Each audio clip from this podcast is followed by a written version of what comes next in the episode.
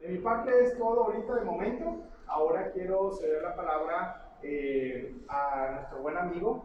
Él se llama eh, Edgar, pásale por favor. Muchas gracias. Cantú de una vez, lo, lo presento. Nos hace el honor de estar acá esta noche con un caso de éxito. Te repito, él es también consejero, miembro consejero del Infladel y de la incubadora de negocios y, y también va a ser parte de los coach, asesores que van a estar en el turno de la tarde, en la noche, por acá. Entonces, quien esté en ese grupo lo vamos a ver más seguido también ahí a Edgar. Pues Edgar, adelante. Muchas gracias. Para poder abarcar todo. Te voy a pasar la presentación. Espero que no te los haya aburrido, ¿no se aburrieron? También lo voy a poner a aplaudir. Ah, ya aplaudimos, ya aplaudimos. Roberto, ¿me ayudas con la presentación, Roberto? No, es que si quieres, bueno, como... Yo te ayudo, sí, sí. Yo te ayudo, yo te ayudo, dale. Muy bien, pues primero que nada, muchas gracias por, por venir hoy, el miércoles, por estar aquí. Para mí es un, un honor eh, compartir aquí, poder entregar un poquito a, a- a mi municipio, que, que bueno, yo soy de aquí de San Nicolás. Bueno, voy a empezar con, con un primer quote que dice, si quieres conocer tu pasado, observa tu presente. Si quieres conocer tu futuro, observa también tu presente. Continuamos. Y bueno, pues yo vengo a contarles un poco sobre mi historia, eh, cómo pasé a ser un soñador, a convertirme en emprendedor. Y bueno, creo que aquí todos que estamos aquí tenemos algo en común, que al menos una vez en nuestras vidas fuimos niños. Y a mí me gusta mucho ver ahora a los niños porque veo cómo éramos, todos éramos soñadores, eh, teníamos una meta y la, la hacíamos, no nos mortificaba cómo le íbamos a lograr, éramos muy curiosos, eh, muy divertidos, siempre estábamos imaginándonos y muchas veces, pues, de niños tenemos sueños que queremos ser de grandes. Y que estamos grandes, a veces batallamos para recordar realmente qué es lo que queríamos ser de niños. En mi caso personal, yo me acuerdo que siempre me decían, oye Edgar, fíjate que tú cuando seas grande vas a ser abogado. Me decían, fíjate, cuando seas grande vas a ser abogado. No sé si era porque era muy contestón, muy rezongón, porque sie- siempre preguntaba todo, pero siempre yo, yo crecí pensando que de grande iba a ser abogado. Al menos eso era lo que me habían dicho. Y para mí estaba bien. Dije, bueno, pues cuando, cuando crezca, pues voy a ser un gran abogado. Me gustaría ser un abogado. Pero bueno, hubo, hubo, hubo un punto de quiebre cuando estaba en la preparatoria. Cuando estaba en la preparatoria, un día de repente llegaron a mi salón a invitarnos a un foro de emprendedores. Yo estaba en la preparatoria 15 y el foro era para universitarios, pero que esa vez habían invitado también a los de preparatoria. Era en Valle Escondida, cuatro días, todas las noches había eventos nocturnos, deportivos, también había conferencias donde iban a haber emprendedores y yo dije, yo quiero ir, yo estoy ahí en ese, en ese festival. Para mí, dije, es como un, spring break. que yo voy. Pero después me topo con tres puertas. La primera es que, lógicamente, tenía un costo.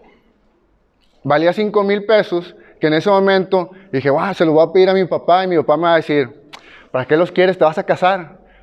Dije, no me los va a dar. Entonces la primera, no tengo ese dinero, no podía ir. La segunda era simplemente no ir y dejar que ese tren de la oportunidad de irme a Valla Escondida, pues dejarlo pasar. O la tercera, también nos dijo el- la persona que iba a haber una competencia en la preparatoria y que los que concursaran y solamente el equipo ganador lo iban a mandar seleccionado al foro de emprendedores. Y dije, bueno, pues, pues ¿cuál agarro? Dije, pues bueno, vámonos a la tercera.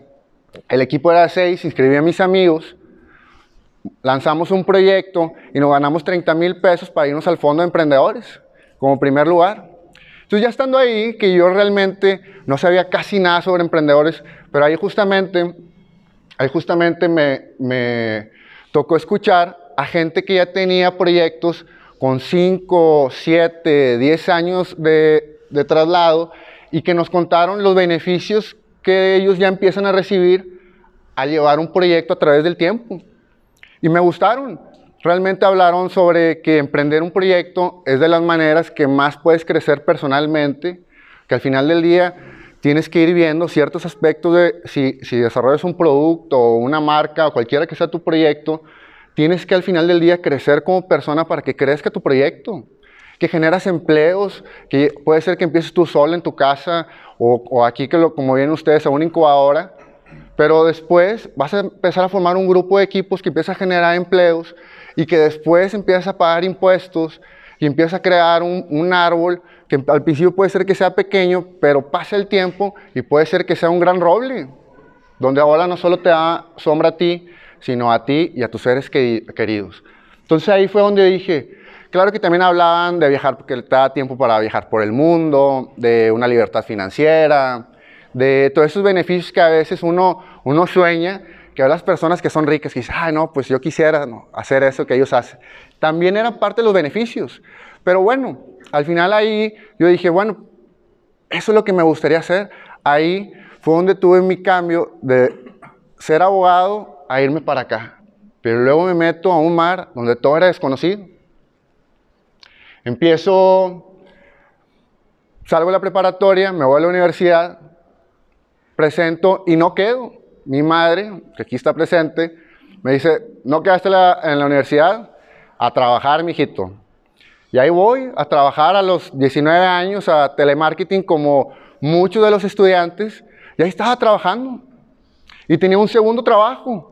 Había un chef aquí en Monterrey que hacía un banquete brasileño, como Mr. Pampas a domicilio. Iba el chef y iba el ayudante. Y cuando no iba el ayudante, le hablaban al ayudante del ayudante, que ese era yo.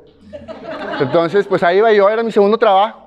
Yo no sabía de cocina, pero ahí observé y me di cuenta que en el banquete brasileño, si a las personas les gustaban los cortes de res, de puerco, las ensaladas, pero e-, ellos manejaban un pollo en las, en las, en las espadas que la gente los agarraba y decían, mira qué interesante, y los probaban y les gustaban. Entonces yo dije, Ahí dije, mira, ahí hay un área de oportunidad. Muslos en espadas. Entonces mando, mando a comprar mis espadas por internet, me llegan mis espadas, le hablo a mis dos primos y mi hermano. Les digo, no tenía lógicamente un asador para hacer espadas, dejé al carbón. Entonces con el asador que está en mi casa los hago y al día siguiente me llega mi primer resultado de mi examen. Reprobado. Los cuatro con dolor estomacal, no estaban bien cocidos. Hijo, eso en la torre. Esa fue, esa fue la primera enseñanza, lo primero que me dijo mi proyecto. Yo dije, claro, pues yo realmente no me considero que tengo dones culinarios. Pero bueno, dije, así debe ser al principio. Y seguí, seguí practicando, mandé a hacer un asador con un herrero que estaba a la vuelta de mi casa y empecé a practicar con mis amigos íbamos a una quinta, de repente vamos a una discada y lo cambiamos por pollo y ahí yo estaba cocinando y poco a poco ya no se fueron enfermando, ya, ya, no, solo fue la primera vez, solo fue la primera vez. y, y, así conforme el tiempo empecé a practicar y fue un proyecto, fue un proyecto que ahí lo tenía, era un proyecto que estaba en mi casa, en la cochera de casa de mi mamá. Entonces entro a la universidad y en la primera materia de administración nos mandan a hacer un plan de negocios que es uno de los procedimientos que hacemos aquí en la incubadora. Entonces ahí la tarea era hacer una tarea de llenar ciertos puntos, visión, visión, sobre un proyecto que no existe. Era nada más una tarea. Pero yo dije, bueno, si la clave es soñar, pues bueno, yo voy a soñar con un restaurante. Al fin del día ya tengo las espadas y ya estoy ahí medio haciéndolo. Era todo. Entonces lo hago sobre mi restaurante, lo entrego pero ahí pasa algo muy interesante cuando pasas de tener un sueño a escribirlo en papel con tu puño y letra, ya se vuelve real, al menos en la hoja. Y ahí empieza, ¿no? Ahí empieza poco a poco. Pero aún así, como quiera, estaba en ese proyecto. Ya había avanzado unas yardas, ya había avanzado unas yardas, pero todavía estaba ahí. Seguí practicando. Y más o menos en la mitad de la universidad voy a una conferencia y ahí hablaban sobre las 10.000 horas.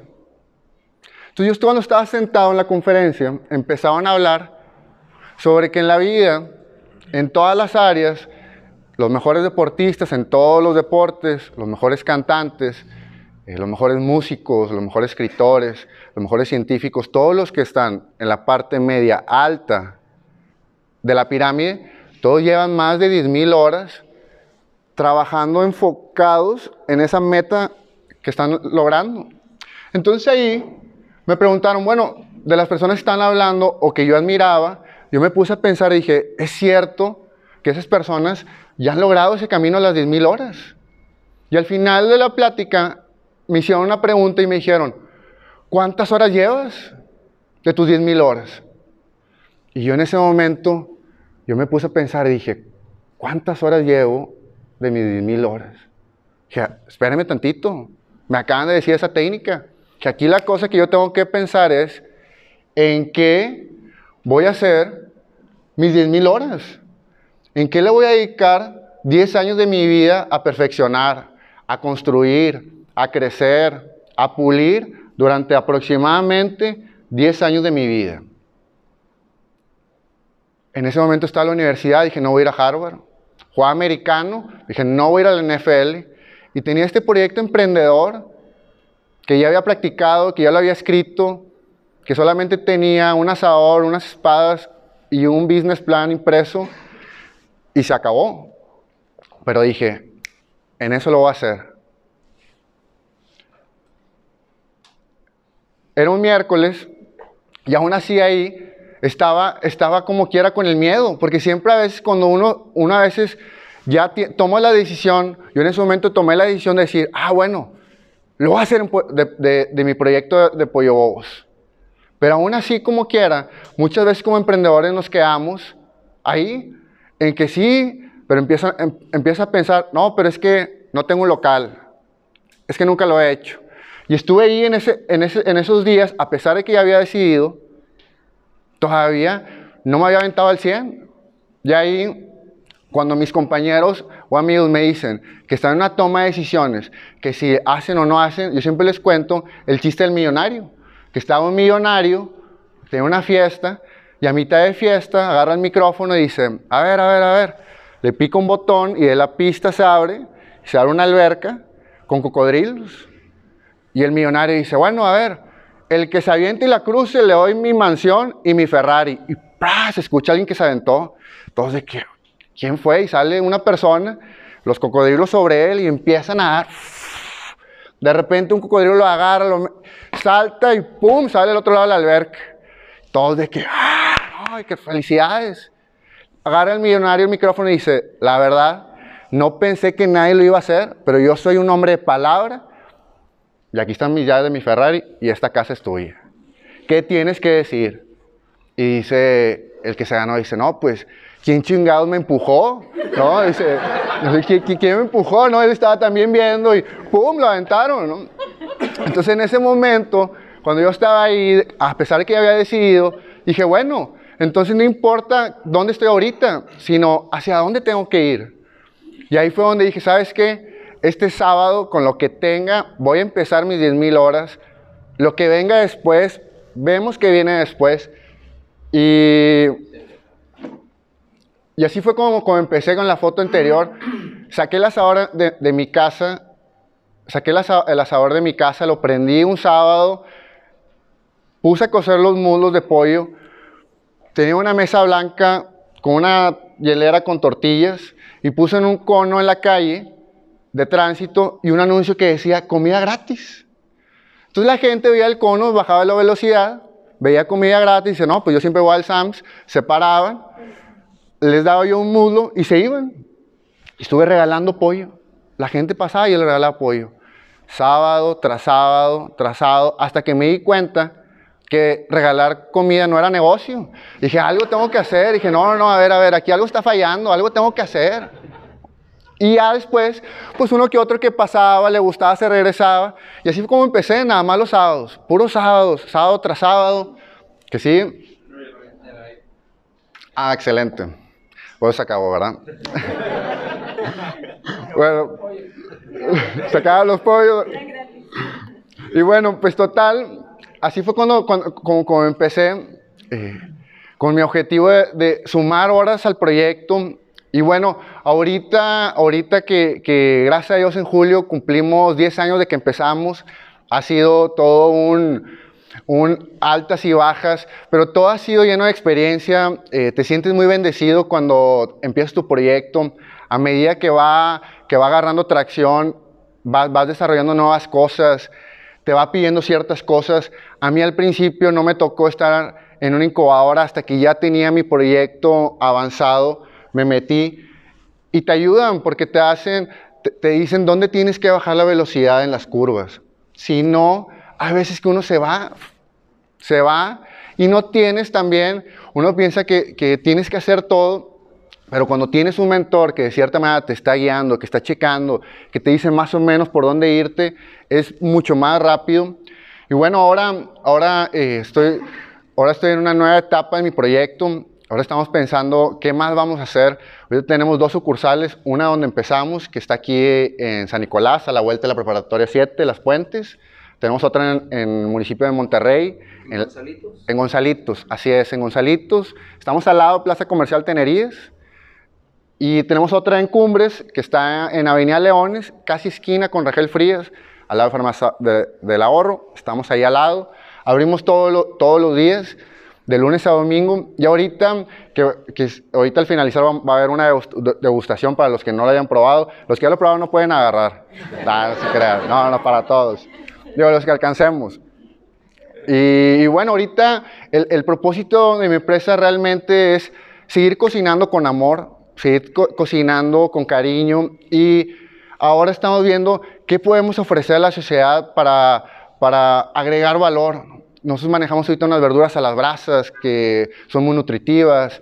El, pollo, bueno, eh, es nacional, no está congelado, nunca tenemos pollo un día anterior. Tratamos de cuidar mucho los elementos de nuestros restaurantes para que las personas que, que, que nos consumen, su vida sea mejor. No solamente les quitemos el hambre, que muchas veces comemos y nos quita nada más el hambre, pero lo que comimos no nos hace mejor.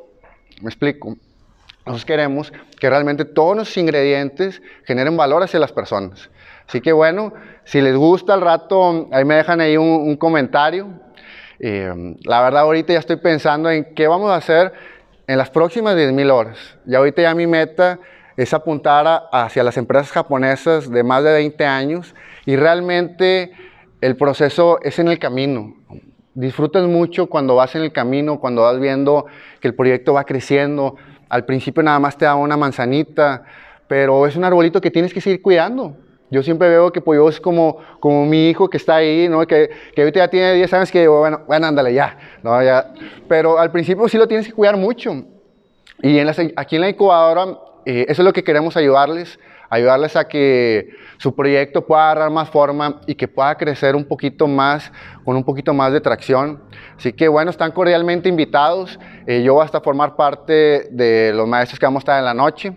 Así que bueno, espero que les haya gustado. Muchísimas gracias.